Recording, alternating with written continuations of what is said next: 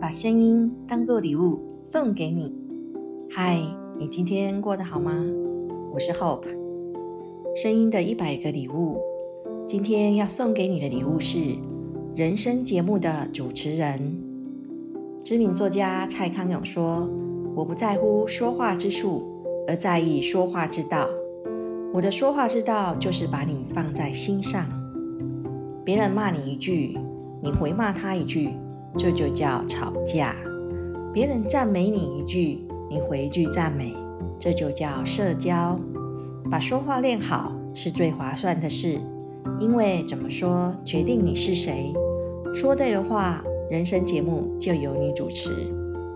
我有位朋友曾经有些困惑，明明很真诚地跟别人交谈，但事后可能发现对方原来当时是不愉快或不舒服的。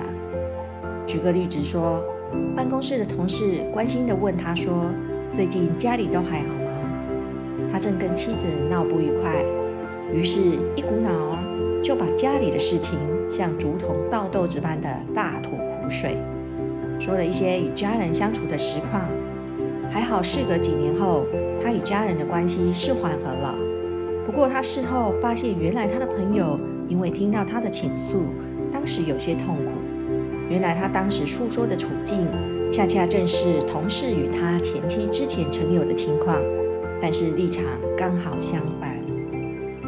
其实这位同事当时只是礼貌性的问候，而正处于状态也不好的朋友，一时也忘记了这件事，于是逾越了人与人相处的分际。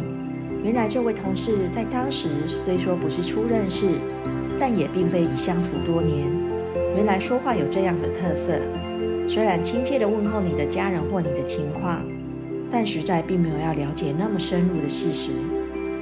当然，这位朋友在检视自己之后，也了解对方的说话习惯，因而更加注意说话时应了解对方询问的意图，再视自己的情形来进行对话，也就是掌握说话拿捏的尺寸。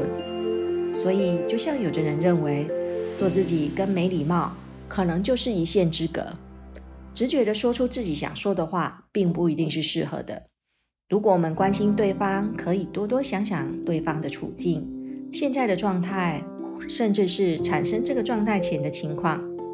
把说话练好是最划算的事，因为怎么说决定你是谁。说对的话，人生节目就由你主持。让我们从现在开始，一起主持我们的人生节目吧。